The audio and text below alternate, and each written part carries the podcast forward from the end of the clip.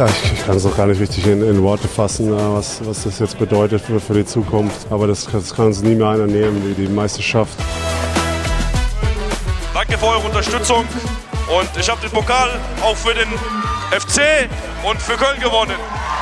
Yeah! Wow.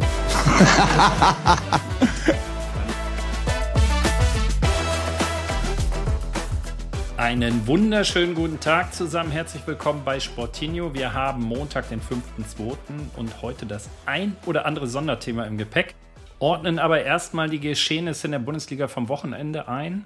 Ja, Leverkusen muss man sagen, weiterhin meisterlich und ähm, gewinnt souverän in Darmstadt. Ähm, fackelt da zwar kein Feuerwerk ab, aber das ist so Kategorie lockerer Pflichtsieg, würde ich sagen. Das sieht alles sehr souverän aus. Jetzt steht allerdings erstmal die Woche der Wahrheit an. Also am Dienstag dann äh, zu Hause gegen den VfB im DFB-Pokal und am Wochenende dann die Bayern zu Hause.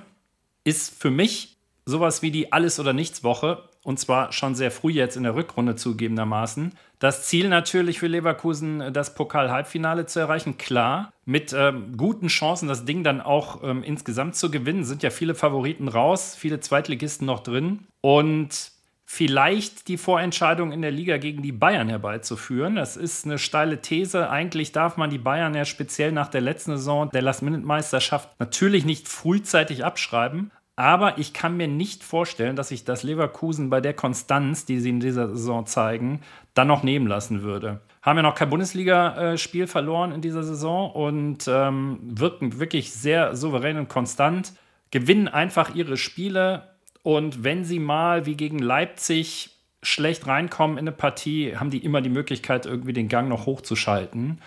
Und deshalb ähm, lege ich mich da auch relativ früh schon fest in der Saison. Wenn sie das Ding gegen die Bayern gewinnen am Wochenende, das Topspiel, dann werden sie von der Tabellenspitze nicht mehr zu vertreiben sein. Ja, und die Bayern sind gerade sehr mit sich selbst beschäftigt. Ähm, da gibt es die Scharmützel mit Didi Hamann und Thomas Tuchel und eine ziemlich große Verletztenliste. Haben ja die Champions League noch im Auge und sind vielleicht auch deshalb, ist jetzt Spekulation, aber sind vielleicht auch deshalb nicht ganz so fokussiert auf die Meisterschaft. Ja, und nach den Serienmeisterschaften der letzten Jahre auch verständlich, dass ähm, der Fokus da vielleicht mehr auf die Champions League gerichtet ist, insbesondere bei Spielern, wie Thomas Müller, die schon ein bisschen äh, länger bei den Bayern sind, da hat, glaube ich, die Champions League nochmal einen ganz anderen Reiz. Ja, straucheln auch fast wieder gegen Gladbach, ähm, aber gewinnen das am Ende natürlich verdient mit 3 zu 1. Man sieht aber in jedem Spiel, dass die Bayern viel über ihre enorme individuelle Klasse in der Offensive kaschieren. Also es gibt immer Phasen im Spiel, wo sie nicht gut aussehen, defensiv. Ja, mit ihren überragenden Offensivakteuren, Kane, Sané, Müller, Musiala sind sie natürlich trotzdem in der Lage, jedes Spiel zu gewinnen. Aber in der Defensive, im Defensivverbund äh, gibt es ja doch gehörige Probleme, was auch verständlich ist bei den äh, verletzungsbedingten Umstellungen. Aber ist halt bekanntlich ein Knackpunkt, wenn du Titel gewinnen möchtest. Und ähm, diesmal hat man halt mit Leverkusen wirklich einen verdammt starken Gegner im Kampf um die Meisterschaft und auf internationaler Ebene in der Champions League ähm, ohnehin. Da kann man nur hoffen, dass die Verletztenliste sich wieder ein bisschen entspannt jetzt in den nächsten Wochen. Jetzt gibt es natürlich einige, die zu Recht darauf hinweisen, auf den Punkteschnitt und sagen, naja, also mit dem Punkteschnitt, den die Bayern jetzt haben, werden sie eigentlich in jeder anderen Saison Meister und ähm, stehen auch besser da als in der Vorsaison beispielsweise. Das mag richtig sein, aber die Frage ist natürlich, warum ist das so? Also, ähm, wenn es natürlich keine Mannschaften gibt, insbesondere aus dem oberen Drittel, wie ähm, der BVB, wie Leipzig, die den äh, Bayern auch mal Punkte abluchsen in sogenannten Topspielen, dann kommt natürlich auch so eine gute äh, Punktausbeute zustande. Dafür ist einfach der Rest der Liga nicht stark genug. Und bedauerlich eigentlich, dass dem BVB und Leipzig es als Herausforderer nicht gelingt, auch mal so ansatzweise so eine Bayern-Schwäche auszunutzen. Im Moment ist es einfach so, dass die Bayern personell einen Engpass haben. Transferpolitik steht schon eigentlich die ganze Saison in der Kritik und der Kader ist vermutlich so dünn aktuell, insbesondere durch die Verletzung, wie selten. Und ähm, wenn die Liga daraus kein Kapital schlagen kann, spricht das nicht unbedingt für die Qualität der Liga. Umso erfreulicher, dass es ein Team wie Leverkusen schafft, dagegen zu halten oder vielleicht nicht nur dagegen zu halten, sondern sogar noch einen Tick besser zu sein. Ja, der BVB und Leipzig, die haben so ein bisschen mit sich selbst zu kämpfen. Insbesondere der BVB gibt da eigentlich Anlass zur Sorge. Hier fehlt es einfach fast an allem. Kein klar zu erkennendes Spielkonzept im Gegensatz zum VfB beispielsweise oder zu Leverkusen. Keine gesunde, gewachsene Mannschaftsstruktur oder Hierarchie. Die Mannschaft hat einfach kein Gesicht. Und das beginnt bei einem überforderten Kapitän Emre Can, kombiniert mit einer unglücklichen Transferpolitik. Ja, und so bleibt der BVB einfach hinter seinen Erwartungen zurück. Und da fragt man sich schon, was ist eigentlich mit den Haaland- und Bellingham-Millionen passiert? Mit Hummels und Reus sitzen jetzt eigentlich die, die Gesichter des BVBs auf der Bank. Das ist nachvollziehbar, aufgrund der Leistung und des Alters, aber es zeichnen sich halt leider auch keine adäquaten Nachfolger ab. Daher wäre es keine Überraschung, dass der BVB gegen die Top-Teams noch Punkte liegen lassen wird und die Champions League-Plätze diese Saison eventuell verpasst. Da sind Stuttgart, Bayern und Leverkusen für mich gesetzt für die Champions League und auch Leipzig wird, wirkt stärker. Ja, und hier würde ich mich auch nicht von den Ergebnissen täuschen lassen. Die hätten gegen Leverkusen auch gut und gerne gewinnen können, haben eine richtig äh, starke erste Halbzeit gespielt, hätten damit zwei, drei Toren Vorsprung in die Halbzeitpause gehen können. Die wären jetzt voll im Soll, wenn sie das Ding gewonnen hätten. Und äh, haben sich jetzt aber auch gestern eventuell wieder befreit gegen Union Berlin mit dem Sieg und zwischendurch, gut, ein schlechtes Spiel gegen äh, Stuttgart gemacht, 5-2 verloren. Aber wir wissen, äh, wie stark Stuttgart diese Saison ist. Der BVB hingegen hat dagegen Heidenheim, Köln und Bochum trotz sieben Punkten für mich nicht überzeugt. Also ich kann mir wirklich nicht vorstellen, dass Terzic über den Sommer hinaus Trainer bleiben wird. Sehr schade, denn äh, den BVB möchte, glaube ich, jeder Fußballfan äh, gerne wieder in der Champions League sehen nächste Saison. Ja, auch Frankfurt verpasst gegen Köln eine Riesenchance, hier ein Wörtchen äh, mitzureden im Kampf um die Champions League-Plätze. Für mich nicht nachvollziehbar, wie wenig engagiert sie aufgetreten sind in Köln äh, mit so einer Perspektive vor der Brust. Gut für Köln, die nach gutem Spiel gegen Frankfurt wieder äh, Morgenluft schnuppern und ja, tatsächlich so ein kleines Momentum aufgebaut haben mit einem guten Spiel und Unentschieden gegen Wolfsburg, die aber auch nicht besonders stark einzuschätzen sind und jetzt dem äh, klaren Sieg gegen Frankfurt. Vielleicht geht da noch was ähm, Richtung direkter Nicht-Abstiegsplätze. Meine Prognose, wie gesagt, ich befürchte, dass man auf dem Relegationsplatz kleben bleibt und dass dann tatsächlich auch die Zweitligisten diese Saison sehr gute Karten haben, das Relegationsduell dann für sich zu entscheiden. Ja, hier wird sich ähm, für Köln gegen Hoffenheim am kommenden Sonntag zeigen, ob es an der eigenen Leistung lag oder eben halt auch am schwachen Auftreten der Frankfurter. Also ich habe gestern nach langer, langer Zeit mal wieder ein madrilenisches Stadtderby gesehen und ähm, da muss ich kurz was zu Toni Kroos sagen. Auch wenn die ähm, recht in der Nachspielzeit äh, sehr spät den 1-1-Ausgleich durch Atletico kassiert haben, hat Toni Kroos einfach ein grandioses Spiel gemacht. Also wie der im Mittelfeld aufspielt, ist wirklich beeindruckend.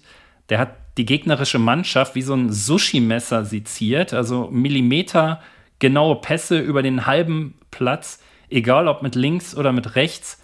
Also in der Form ist er eigentlich ein Muss für die Nationalmannschaft und vor allen Dingen für die Europameisterschaft jetzt dieses Jahr. Ich meine, der ist einer der besten Spieler in einer der Top-3-Mannschaften Europas. Und vielleicht sollte Nagelsmann zügig korrigieren, was Löw uns damit solch überragenden Spielern eingebrockt hat. Für mich, nach der Vorstellung auch gestern in so einem wichtigen Spiel, ist Toni Kroos da einfach unverzichtbar. Insbesondere, wenn wir uns da das aktuelle defensive Mittelfeld unserer Nationalmannschaft ähm, anschauen. Also seine Übersicht, Spielintelligenz, auch Erfahrung in solchen Topspielen und auch das Siegergehen kann uns da wirklich nur gut tun. Der bringt durch sein cleveres Stellungsspiel und die gute Spielführung wahrscheinlich sogar mehr Defensiveffekt, als es ähm, den Anschein hat und als es äh, vielleicht andere Spieler, aktuell gesetzte Spieler in unserem defensiven Mittelfeld der Nationalmannschaft bieten können. Ja, auch wenn es sich gerade draußen nicht so anfühlt, kommen wir kurz zum Ski-Weltcup. Witterungsbedingt sind ja alle Speedrennen bei den Damen und Herren ausgefallen. Der Herrenslalom in Chamonix hat aber trotzdem stattgefunden, nach sehr anspruchsvollen Kursen in Kitzbühel und Schladming die ja beide äh, Linus Stresser gewonnen hat, ging es dann am Sonntag einen eher leichten Hang runter, vielleicht sogar der leichteste äh, Kurs der Saison. Und da, genau darin lag dann auch die Challenge, also Gas zu geben, ohne vernünftigen Rhythmus zu haben, schwierig. So ergaben sich bereits auch im, im ersten Durchgang sehr große Abstände für so einen vermeintlich einfachen Kurs. Auch durch die schlechter werdende Piste ab äh, so circa Startnummer 10 aufgrund der hohen Temperaturen eben. Ja, Linus Strasser kam damit dann auch nicht gut zurecht und hat schon einen groben Schnitzer im ersten Durchgang gehabt und über eine Sekunde Rückstand ist dann auf Rang 17 nach dem ersten Durchgang gelandet. Der zweite Durchgang dann bei Sonneneinstrahlung 15 Grad, eigentlich kurz vor irregulär. Nach fünf bis acht Läufern im zweiten war die Piste dann eigentlich auch schon durch. Und Linus ist ja da als 14. gestartet, also eine umgekehrte Startreihenfolge, wie immer beim Slalom. Äh, landet dann nach solidem zweiten Lauf noch auf 14 und nimmt das Ganze aber sehr sportlich, sagt, ähm, ja, das ist Wettkampf, so ist es halt, also sei ihm hoch anzurechnen. Im Kampf um die kleine Kristallkugel aber ein kleiner Rückschlag liegt jetzt 132 Punkte hinter Manuel Feller aus Österreich, der gestern Vierter geworden ist und somit auf dem zweiten Platz in der Weltcup-Slalom-Wertung bei noch vier ausstehenden Slaloms in dieser Saison, glaube ich.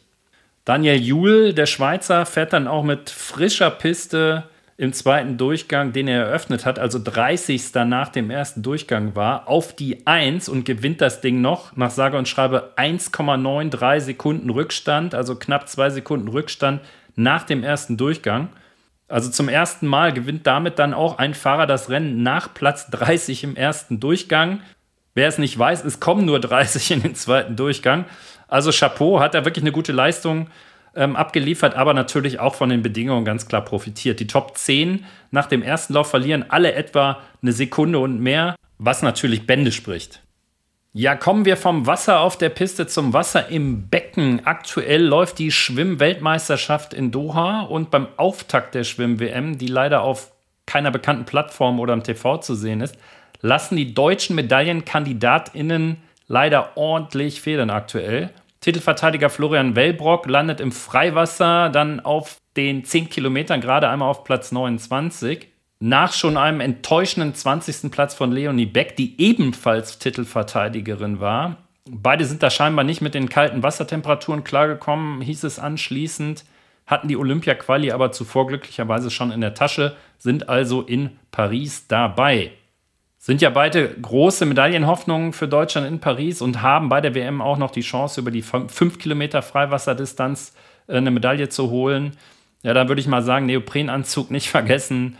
Grundsätzlich übrigens zum ersten Mal die Schwimm-WM im gleichen Jahr wie die Olympischen Spiele. Das ist nicht ganz easy in Bezug auf die Trainingssteuerung und mit Blick auf den Saisonhöhepunkt in Paris. Dem gilt natürlich den, äh, der Fokus. Das sagen auch Wellbrock und die Athleten sowie auch alle Trainer.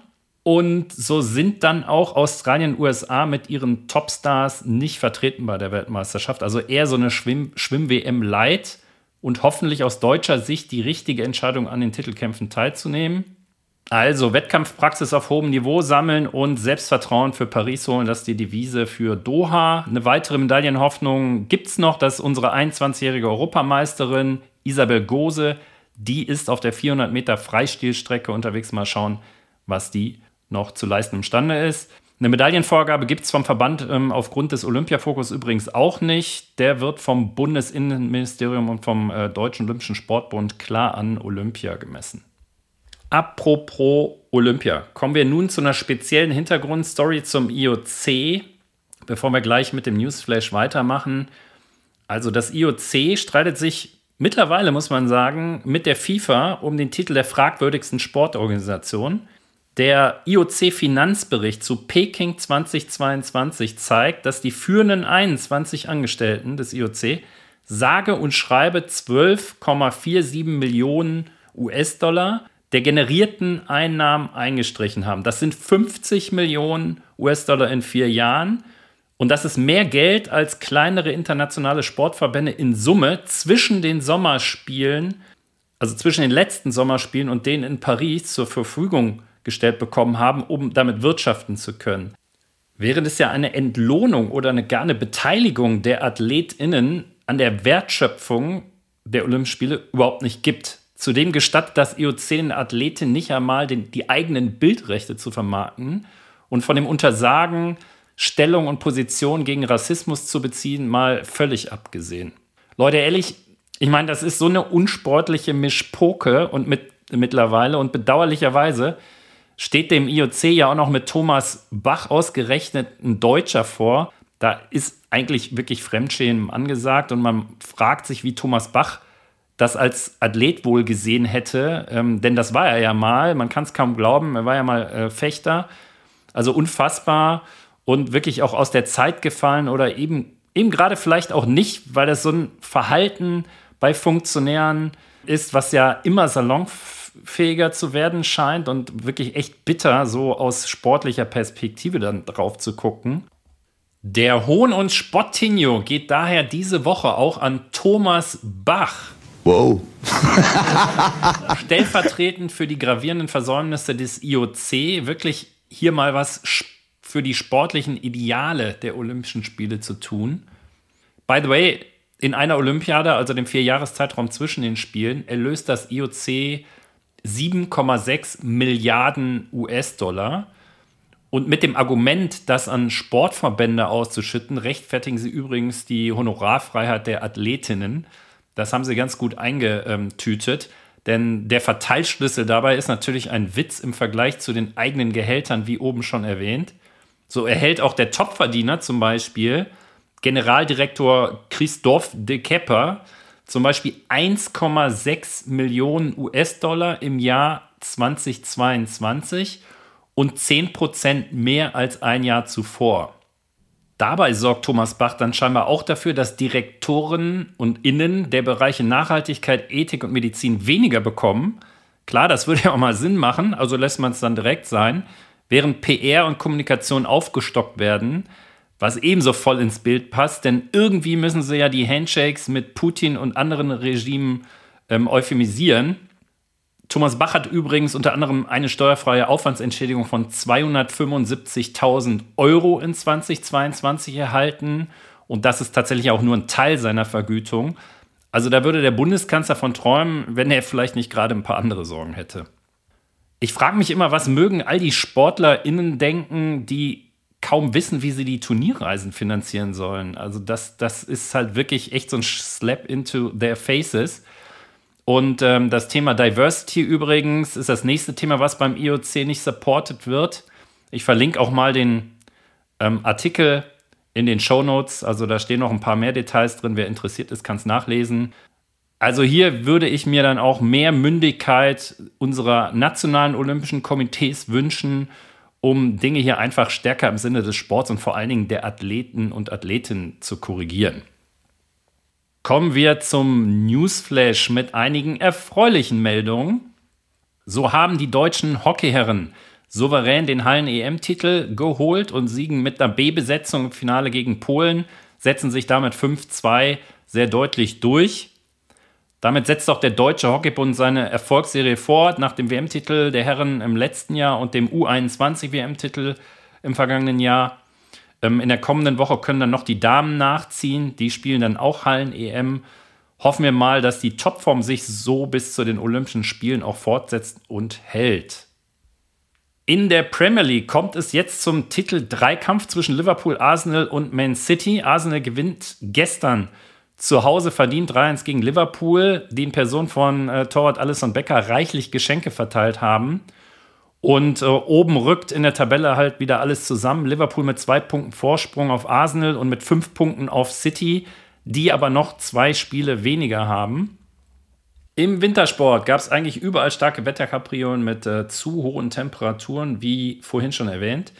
Im Skispringen sticht aber Andy Wellinger bei den Deutschen mit seinem grandiosen Sieg in Willingen heraus behält in der Wetterlotterie die Nerven und knallt im zweiten Durchgang richtig einen runter und springt von sieben noch auf eins. Grandios. Und macht vor allem viele Punkte im Gesamtweltcup auf Stefan äh, Kraft gut.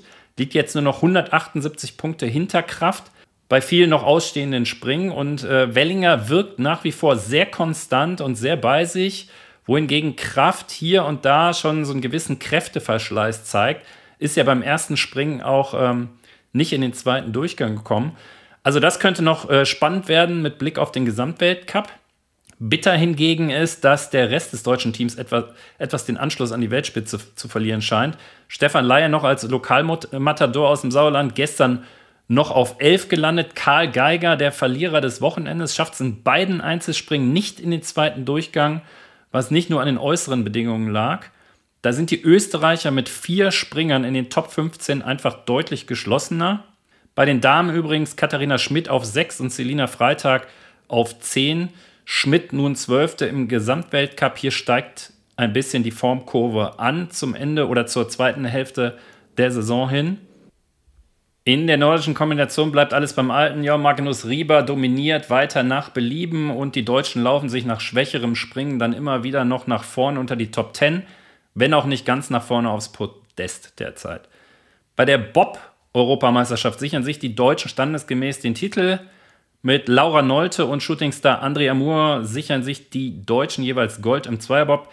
Kaliki und bei den Damen und äh, Lochner bei den Herren sichern sich dann noch Silber und Bronze.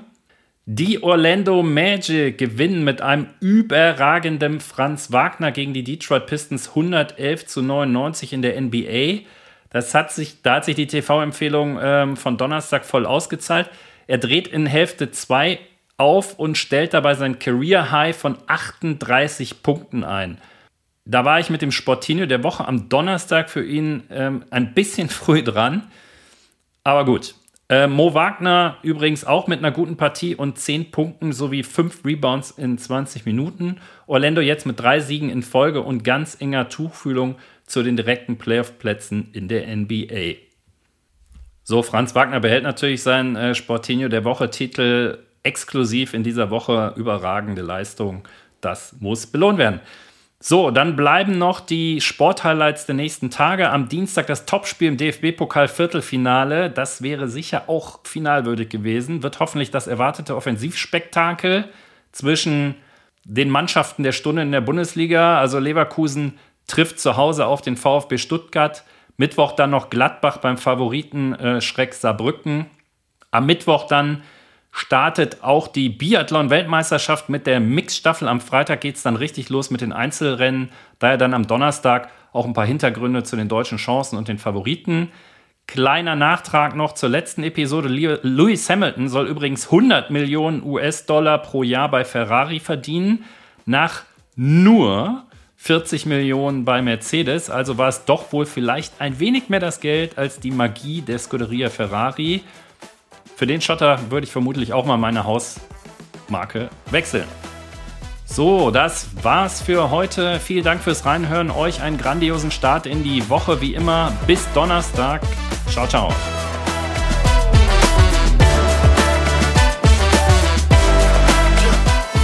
Nein, wir können nur sagen, tausend, tausend, tausend Dank. Es war fantastisch. Ihr seid unglaublich.